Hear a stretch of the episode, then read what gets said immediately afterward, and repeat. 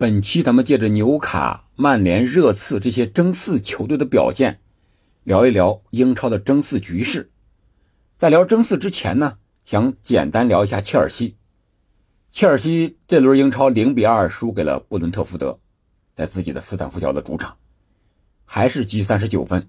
可以说现在切尔西是异常的稳定啊，三十九分非常稳，这个排名也非常稳呀，第十一名已经。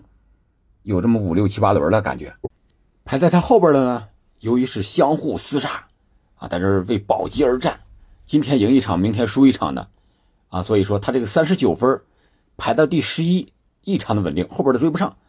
而他前面的呢，他又看着一点办法没有，以前都是四十分以上的，然后就是不进球不赢球也是非常的稳定，八场不胜，两平六负。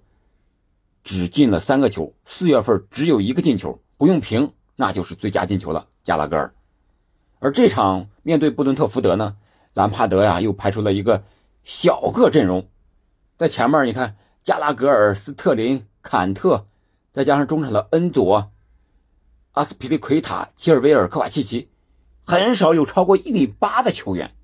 你这让布伦特福德的球员防守起来多么的轻松啊，就防你的中路就行了。你的边路随便传中，我都不带管的，传过来我咣一顶顶过去就打反击，对不对？就是这么简单。因为地地面渗透呢，由于中路防守特别严密，又渗透不进去，没办法。下半场一开场，兰帕德自己把自己的阵容给调整了，上了这个奥巴梅扬，奥巴梅扬很久不打比赛了，状态不行。然后把这个阿斯皮利奎塔上半场有个乌龙也给换下了，换上穆德里克。但是，嗯，突突突来突去，还是形不成非常有效的射门机会。我就想，为什么切尔西这么好的一个一手牌，进球这么难，赢球这么难？这个可能是在更深层次的一个原因吧。在这里，咱们先不要探讨了。然后，咱们重点呢，说说争四的这几支球队。纽卡继上轮六比一把热刺给干翻之后，又在客场四比一。干翻了埃弗顿，这场比赛纽卡的机会是真多呀，踢的也是真好呀。这场比赛踢的，我感觉啊，像是两个二愣子在打架。为什么这么说呢？上来埃弗顿这就是猛攻，高节奏、高对抗，就给你上身体，就像两个小流氓二愣子打架啊，一对一单挑，我就和你互扔板砖，看谁先躺下，看谁先怂。谁怂了啊？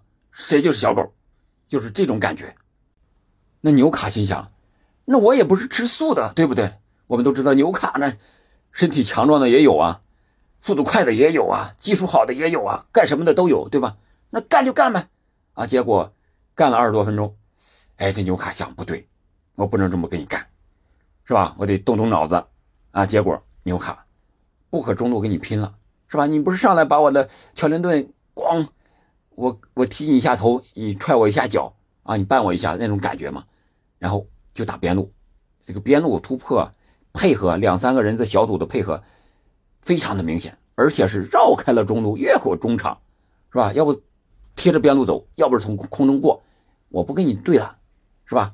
但是呢，埃弗顿不啊，我就伸着脑袋让你揍，你揍不死我，我就把你打死，是有点这种感觉，就像这个。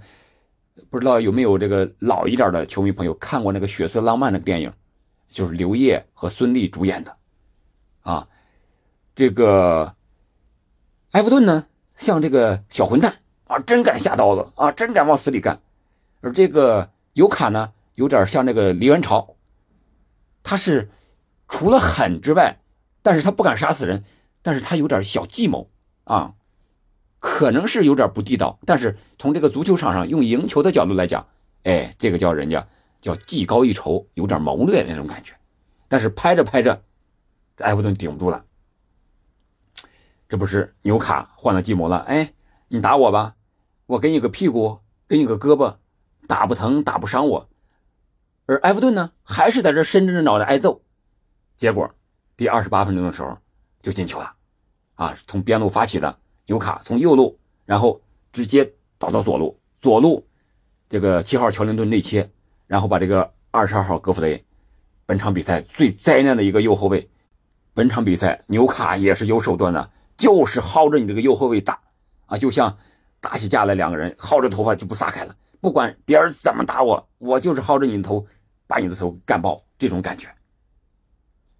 然后这个球，乔林顿内切，然后皮克福德脱手，然后九号威尔逊补射，这二十八分钟第一个进球来了。其实埃弗顿也有一些机会，你看勒温有个进球啊，下半场一开场，但是 VAR 一判罚呢，这个越位了。然后就是伊沃比啊，这个人能力非常突出，在场上有这么一个镜头，大概是五十多分钟的时候，伊沃比获得了一个突破的机会。那塔加特呀，十三号替补丹波恩首发的左后卫，结果拉没拉住，想上身体还没撞过，被人撞倒了。然后伊沃比把这个球传出去，形成射门，但是没有形成进球。最后这个塔加特还被裁判出示了黄牌。你想这伊沃比这么强，这就是为什么啊埃弗顿敢和你玩命这种感觉。但是啊，我们说了，刚才说了，纽卡更讲究一点啊智谋这种感觉。然后七十二分钟又是从右侧啊，这次突破的是谁呢？是威洛克。威洛克在。这个脚传球之前有两次射门是非常的精彩啊，有一次啊是这个守门员皮克福德已经交枪了，已经过了他了，结果啊这个十九号米克连科吧，直接就是过来一个飞身堵枪眼，相当于把自己当成炸药包扔出去挡他这个子弹，啊把这个球挡出去了，呃然后还有一次是射门，皮克福德用这个手掌稍微拖了一下，拖出了。底底线，但是没有挡住这第三次的一个传球，又是乔林顿啊一个在中路的一个头球将球打进二比零。然后七十五分钟，这次是三十九号吉马良斯的助攻，然后是九号威尔逊在弧顶啊一个右脚的弧线，皮克福德一点办法没有，比分变成了三比零。更精彩的呢是最后八十分钟的时候，谁进的球？十四号伊萨克，他也是替补出场，啊，替补出场之后，在边路啊，那有一 v 五吧，至少又是右边路啊，又是二十号格弗雷这一块先是连着斗三个人，然后连着边线走，唰唰唰唰唰，就和本泽马那个以前那个助攻一样，唰唰唰走，然后格弗雷也不敢碰了，禁区里谁也不敢碰了，然后一脚传球，这个球顺着这个门线就来到了门柱的后侧，结果谁拍马赶到了？就是这个替补出场的二十三号墨菲直接推射空门，吃饼成功，四比一，就是这么简单。这场比赛纽卡踢的是可以说是用了点小计谋，在狠的基础上啊，把这个埃弗顿给揍了。而埃弗顿那个进球呢，是有点运气的成分吧，但是是一个角球啊，直接罚进的。那相对于这场比赛，热刺和曼联这场比赛呢，感觉就有点像正规军了。有组织、有纪律、有战术，啊！执法主裁判是安东尼泰勒，啊！这场比赛有很多故事啊，是吧？安东尼泰勒我们都知道是这个，呃，二零年欧洲杯上，爱神就是突发心脏病的时候，当场执法的主裁啊，处理非常及时。这场比赛呢，爱神也是首发出场，他也回到了热刺，是吧？那场还有什么，呃，丹麦的一些队员啊，都在场上。那这场比赛呢？曼联上半场打的是非常的好，或者说是，呃，六十分钟换人之前打的都是非常的好。首发阵容和这个，呃，这个足总杯变化不是很大啊。德赫亚这是门将，然后左后卫达洛特，然后卢克肖是打的一个左中卫，林德洛夫右中卫，然后万皮萨卡右后卫，然后是埃克森和卡塞米罗是后腰，只不过是必费回归啊。本场比赛打了一个前腰。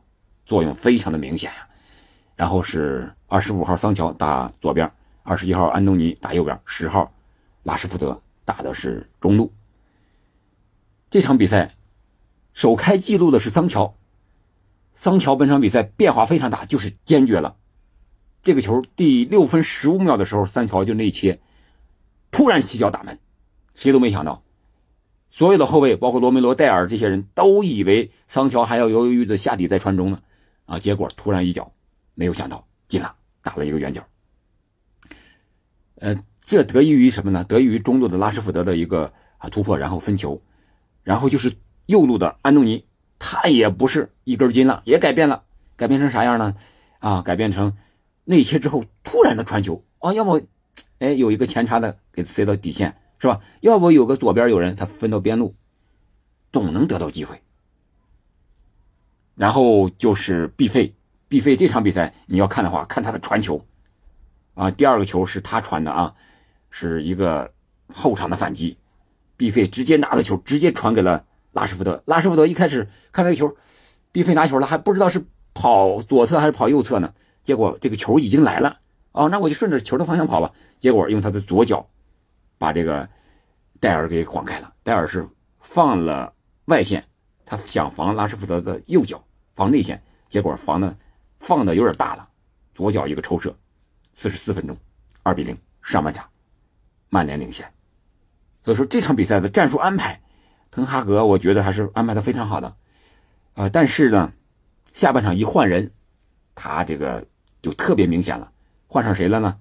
弗雷德啊，把这个埃里克森换下去了，马夏尔是吧？把这个桑乔换下去了，然后让。弗雷德打中路，打中路，他防守能力是强，但是他出球能力不行。埃里克森这场比赛发挥的非常好，他和毕费之间的这种化学反应是非常明显的。而弗雷德呢，上来之后就是三四五六脚传球失误，他就断下来了，然后往前传，让人家热刺就反断，就打你的反击。所以说，就是换人可能改变了这个曼联本场比赛的一个走势。当然了，这个热刺这方面下半场也是没办法了，因为你上半场输两球了，本来球迷就不买账，是吧？上一场是大比分的输给了这个纽卡，一开场的时候球迷一点反应都没有，非常的冷漠，没有掌声，没有歌声，直到下半场进球之后，啊，进球之后，这球迷的掌声、歌声才此起彼伏的响起来了，啊，最后孙兴敏。是接到凯恩的连线，啊，完成了绝平，七十九分钟。但是这个绝平是怎么来的呢？也是得益于他们的看守教练梅梅森，啊，换人。呃，如果说曼联的换人是导致了他们自己踢得非常不舒服，控不到球，而热刺的换人呢，恰恰是相反的，他们把理查利松换下去了，然后换上了库卢。库卢一上场，明显就和凯恩和孙兴敏的连线啊，就是。多了，相互出球、跑位啊都很流畅了。理查利松在场面的时候呢，孙兴敏也想给他传球，而且孙兴敏把他的左边路让给了理查利松，是吧？他自己来到了不习惯的右边路。而理查利松呢，个人射门也好、传球也好，老是和凯恩和孙兴敏不在一个点上。有时候凯恩、孙兴敏到前面，两人倒来倒去，把这个球弄到前场了，理查利松呢又跟不上。看不到他包抄的位置，啊，所以说六十分钟的时候，把理查利松一换下，库卢一上，然后孙兴敏来了左边，哎，这三个人就有了化学反应了。最后那个进球是罗梅罗顶球，一个后场的一个顶球也算解围，一个传球来到凯恩的脚下，凯恩往右侧外侧带了一下，拉出空当，然后传给左侧包抄的孙兴敏。孙兴敏后点包抄进球，就是这么一个习惯的路线。罗顶、凯传、孙射门，最后还算可以吧，是吧？这个结果我觉得，面对曼联，梅森首场看守主教练能够拿下一分，球迷们啊看到进球之后也是歌声、掌声随即响起。我觉得有时候球迷就是这么简单啊，你球迷。啊，你这支球队只要打出了士气，打出了自己的东西，能够进球，球迷就非常非常的满意了。毕竟跟了你这么多年了，有感情在里边了。其实这场比赛啊，双方都有好多机会，而曼联这边机会更多一些。为什么显得更多呢？因为他好多机会都形成射门了啊，最后被这个门将福斯特给扑出来了。而热刺这边呢，特别是上半场的机会很多。但是都是滑门而过，形不成射门啊，感觉非常的可惜。但是无论是谁不进，都将受到惩罚。特别是曼联这边，你不进，你就要受到惩罚。而曼联那边也一样，热刺，呃，第四十三分钟那个进球，啊，也是单刀的佩里西奇没没进，啊，直接打在横梁还是被这个拉这个德赫亚扑出来，然后接着必费就是反击，造成了拉什福德那个进球。这个就是反击之反击，然后就是运气之运气，然后就是报应之报应。这可能就是足球吧，这就是我们喜欢的足球。那这样之后呢，我们来看一下积分榜啊。纽卡是三十二轮积六十二分，排到了第三，而曼联呢，平局之后三十一轮积六十分，排在第四。热刺是和维拉一样，都是三十三轮五十四分，排在第五和第六。然后第七的呢？是三十二轮的五十三分的利物浦，第八的是三十轮四十九分的布莱顿。看似一二三四五六支球队都有争四的机会，是吧？都是六十分上下。但是纽卡和曼联呢，相对来说要更好一些啊。下一轮包括后几轮啊，五六轮吧，相互之间争四球队之间的较量还是比较多的，都是六分之战。但是。前期我已经聊过了啊，看好谁争四啊？如果你有什么想法的话，可以和咱们聊一聊，也可以听一听我前期的节目。本期呢，咱们就聊到这儿吧。马上就是五一劳动节，要放小长假了，在这里先祝您节日愉快，祝您出行平安。好的，感谢您的收听，我们下期再见。